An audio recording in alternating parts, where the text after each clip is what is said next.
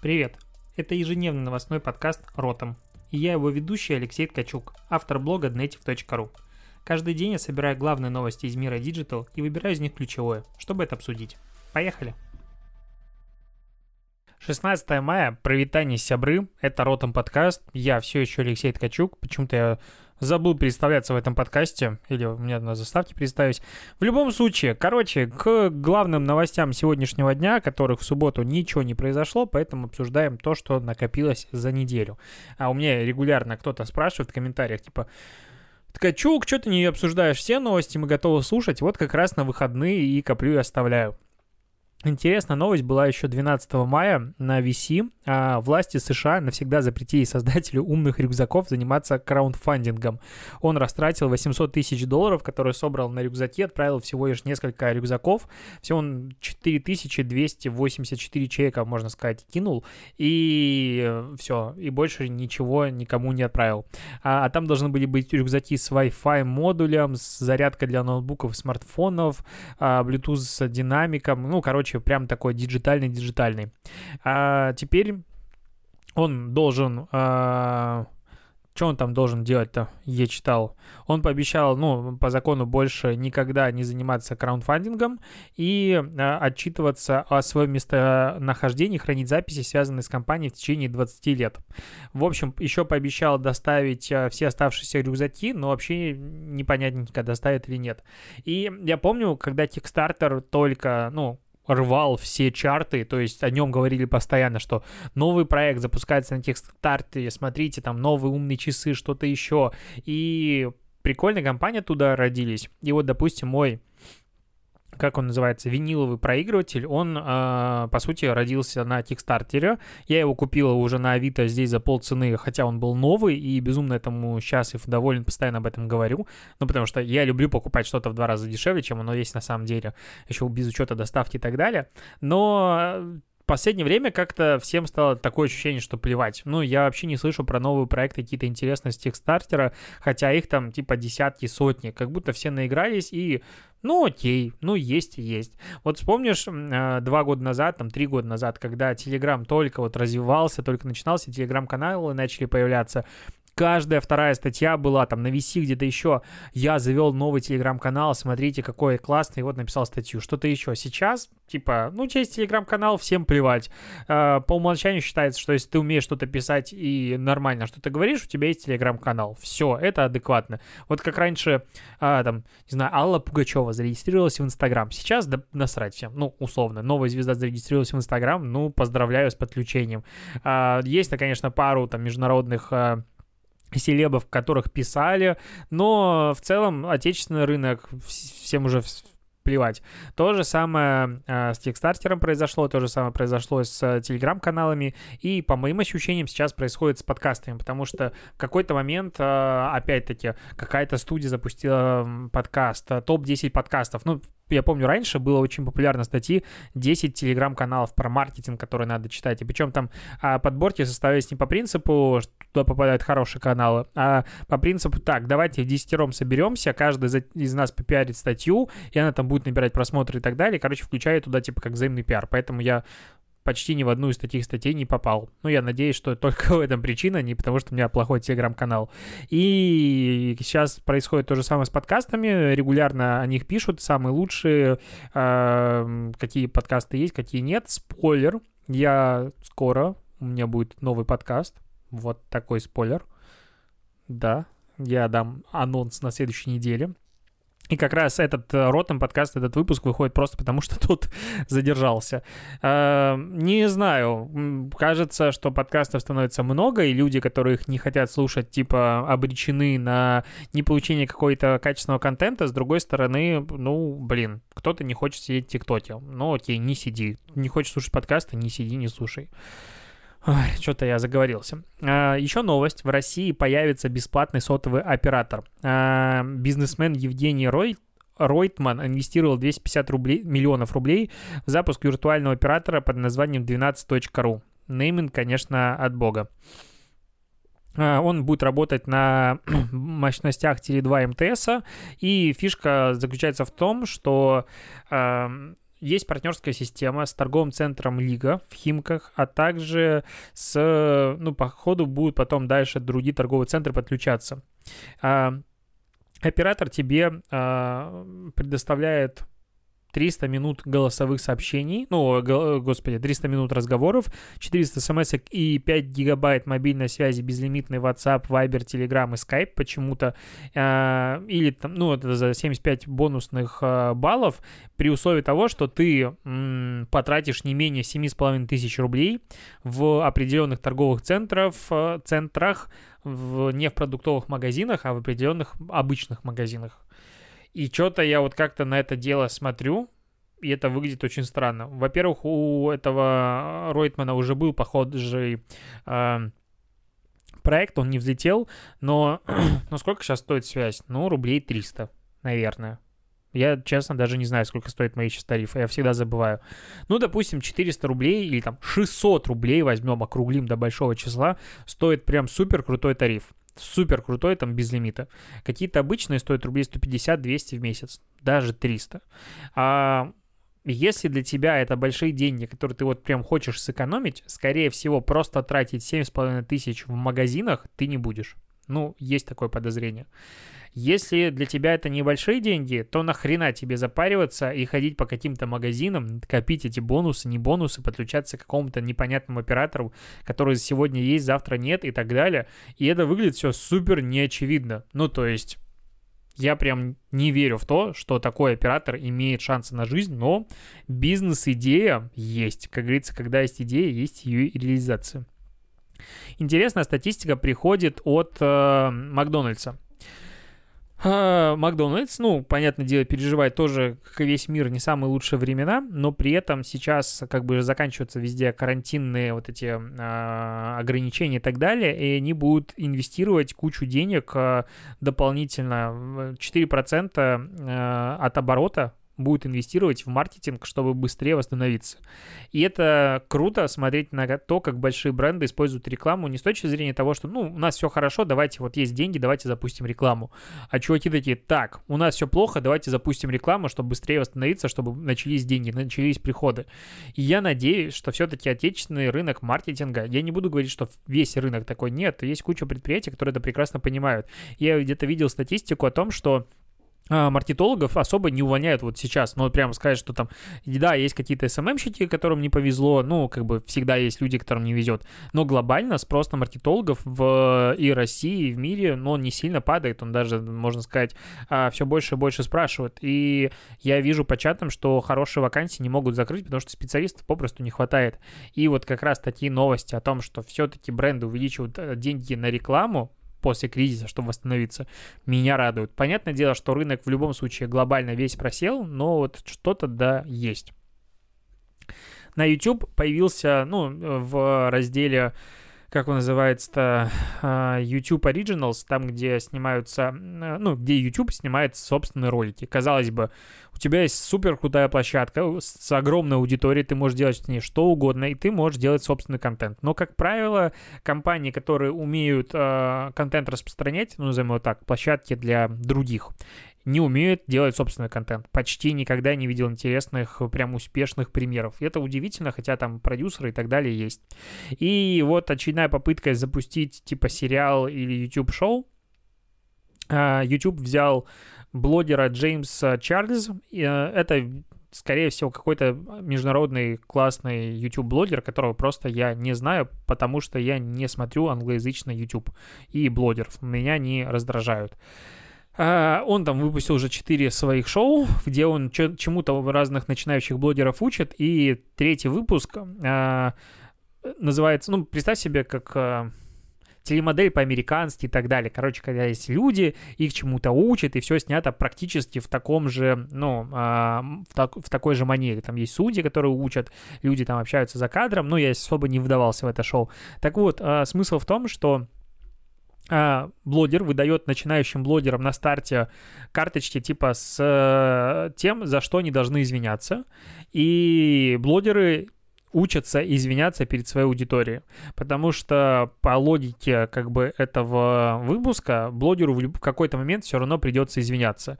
И они просят э, прощения за чрезмерный кликбейт, опоздание на офлайн встречи злоупотребление фотошопом, размещение рекламы в предыдущем аналогичном а, ролике и так далее. И а, идея заключается в том, что тебе в любом случае придется извиняться, поэтому давай научишься делать это правильно. Я на это сижу, смотрю и просто охреневаю. То есть ни у кого не было в голове голове мысль, что, чуваки, то есть вы там, они реально плачут на камеру и так далее, и вы сейчас учитесь э, врать на камеру, извиняться за то, чего вы не делали, и потом, как вам верить в том, что вы реально извиняетесь. Ну, потому что извинения, на мой взгляд, если ты накосячил, это не просто типа, ну, чуваки, сори, я не хотел. Ты реально, типа, осознаешь свою ошибку. А здесь, ну, это вообще просто дичь какая-то. Особенно, когда это вышло на фоне а, скандала с Тодоренко, это выглядит просто супер крипово у нас и просто дикая лажа. Но, что я тут должен сказать? А, должен сказать, что очень странно выглядят все эти блогеры. Там реально супер перекрашенные люди, то есть там а, под косметикой типа кожи цвета не видно. Ладно, парни красятся, окей, мы в 20, го- 20 веке, 20, 20 году 20, 21 века живем, и все хорошо, типа я не спорю, но вот обычные звезды эстрады, они сейчас выглядят более натурально, чем а, те блогеры, которые судят, и те блогеры, которые присутствуют, а, ну, короче, это просто дичь. Я посмотрел, и меня немножечко подташнило от наигранности, от неискренности, от вот этой всей... О, я в YouTube вставлю, наверное, пару кусочков, но это выглядит очень странно. А, новости из Америки еще. Reddit тестирует свою криптовалюту для поощрения пользователей. Короче, а, запускают крипту на базе Ether, как он? Эфир, Э, на базе эфира. И э, на двух платформах, это про крипту, 1 миллион участников, и на, на платформе Fortnite будут э, теперь за комментарии ты будешь получать какую-то часть криптовалюты на свой кошелек. Потом ты его можешь потратить на получение эксклюзивных бейджей, анимированных эмодзи, эмоджи, публикации гиф изображений в ответах ветки форума и так далее. Я вот это читаю и не могу понять, а при чем здесь крипта? Ну, типа, Зачем криптовалюта здесь нужна? Или это же будет э, в формате, что а, ты сейчас зарабатываешь крипту, потом она, возможно, станет каким-то обменным средством, который может выходить за рамки Reddit, форума. Потому что, ну, потому что, когда мы говорим просто про вознаграждение пользователей на площадке, я помню, как он назывался, я помню и забыл, как назывался этот ресурс. Был э, игровой такой не форум даже, а gamer.ru, по-моему, назывался портал, наверное, он до сих пор существует. Я когда-то на него даже писал статьи. Это, да, он до сих пор существует, но как-то уже не пользуется тем спросом, как это было раньше. Я вот смотрю по количеству лайков а, на новостях, в топовых, э, все уже не так интересно, как было раньше, все ушли, видимо, в социальные сети. И там уже давно появилось, э, лет, наверное, 6 или 7, возможно, больше, а, появилась такая штука, как валюта, за которую ты, типа, рейтинг получал, набирал а, реакции, получал бейджи, становился там, значки получал, какие-то достижения у тебя были, ачивки, потом ты мог заклинания использовать и прочее, прочее. Это было прикольно, но причем здесь криптовалюта, ну, видимо, хотят выходить куда-то вовне. Для меня это странно. А Сбербанк будет возвращать своих сотрудников с удаленки уже с 18 мая, причем планирует вернуть до 30% сотрудников с их согласия и до 70% руководителей, опять-таки с их согласия. Но некоторые сотрудники называют это добровольно-принудительным согласием и прочее, прочее. Не будут возвращать э, сотрудников старше 65 лет и тех, у кого есть хронические заболевания. Я вот как бы на это дело смотрю, потом смотрю на то, что в Ленинградской области подкрывали парикмахерские, кинотеатры, тут Мега открылась а, в Питере. Ну, как бы это теоретически не Питер, но доехать до него по каду можно. А две меди открылись, их закрывают уже со следующего дня, воскресенья и так далее. Ты на это смотришь такой, что-то мы вроде эпидемию не побороли, ну, то есть коронавирус вроде бы как еще не совсем побежден, и это сегодня первый день, когда снизилось число а, новых выявленных случаев, возможно, случайно, я не знаю. В Питере, наоборот, число выявляемых случаев растет, и тут э, Сбербанк такой, ну, окей, Мы вроде бы надоело нам сидеть дома, плевать на то, что мы все это делаем для безопасности, пошлите все в офис. Вот это было странно. WebMoney э, запустила свой видеозвонок. Ну, точнее, запустил групповые видеозвонки с доступом через распознавание лица. И ты такой, типа, WebMoney сейчас существует. Когда-то давно, я помню, мой первый онлайн-кошелек был в WebMoney, и даже я получал в нем какую-то верификацию, даже там были какие-то деньги, даже я что-то про продал в какой-то игре за WebMoney, и это было такое вообще шок и удивительно, но оказывается, что WebMoney все еще существует, что ими кто-то пользуется, и что у них появились видеозвонки, то есть везде появились, кроме... А, я сейчас понял, что, по-моему, я эту новость уже рассказывал в своем подкасте, просто забыл.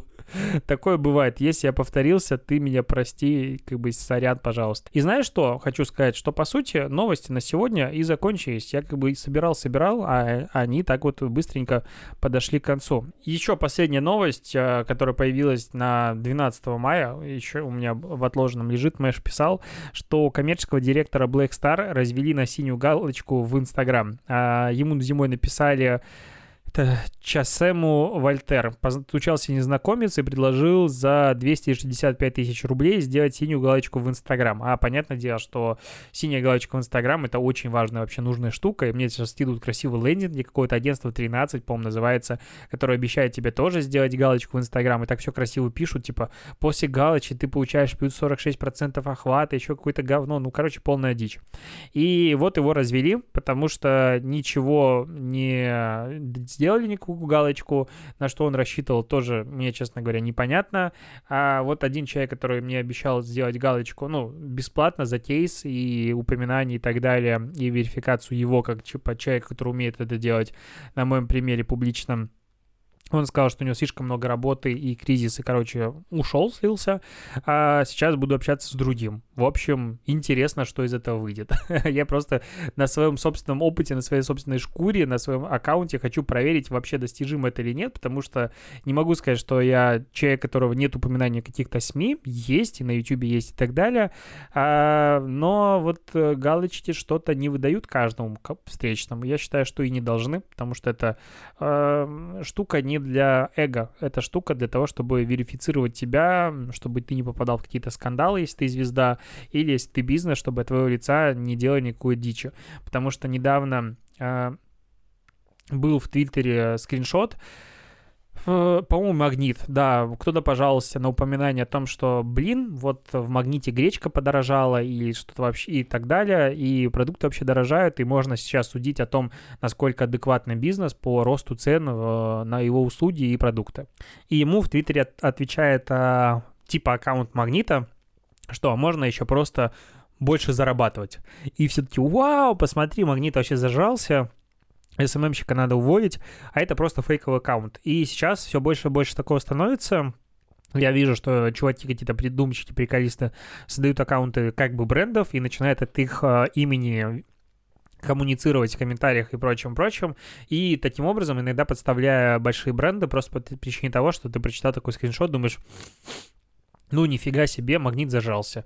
И все, и дальше пошел разбираться, там ни в чем серьезно не будешь. Кстати, по поводу модерации, мне на днях звонили, ну, можно сказать, мошенники, ну, как можно сказать, можно сказать реально, а, мошенники, типа, мы из Сбербанка звоним и все такое, и вот, чувак, а, тут на ваше имя, точнее, с вашей карты утром какой-то платеж был совершен, на какого-то там Антона, не знаю кого, 5000 рублей. Это вы или нет? А я как раз утром платил курьеру 5000 рублей, а, не подумал о том, что это был Тиньков, не подумал вообще ничего, что э, это было на ИП, по-моему, или О. И говорю, да, это я.